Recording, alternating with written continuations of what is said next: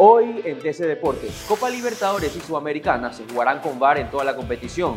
La Comebol ha anunciado oficialmente que implementará el VAR en la Copa Libertadores, Copa Sudamericana y Recopa desde la primera fase de la competición a partir de la próxima temporada 2023. Independiente del Valle dentro del top 50 en el ranking de clubes. El vigente campeón de la Copa Sudamericana dejó la casilla 51 y ascendió al puesto 32 en el nuevo ranking de clubes a nivel mundial, publicado por la Federación Internacional de Historia y Estadística de Fútbol. Oro en marcha para Ecuador. La atleta Glenda Morejón ganó la medalla de oro e impuso un nuevo récord sudamericano en los 20 kilómetros de marcha. El atricolor terminó la prueba con un tiempo de 1 hora 31 minutos y 32 segundos en los Juegos Suramericanos en Asunción 2022.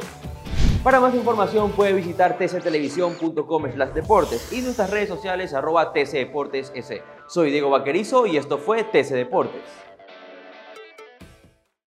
TC Podcast, entretenimiento e información, un producto original de TC Televisión.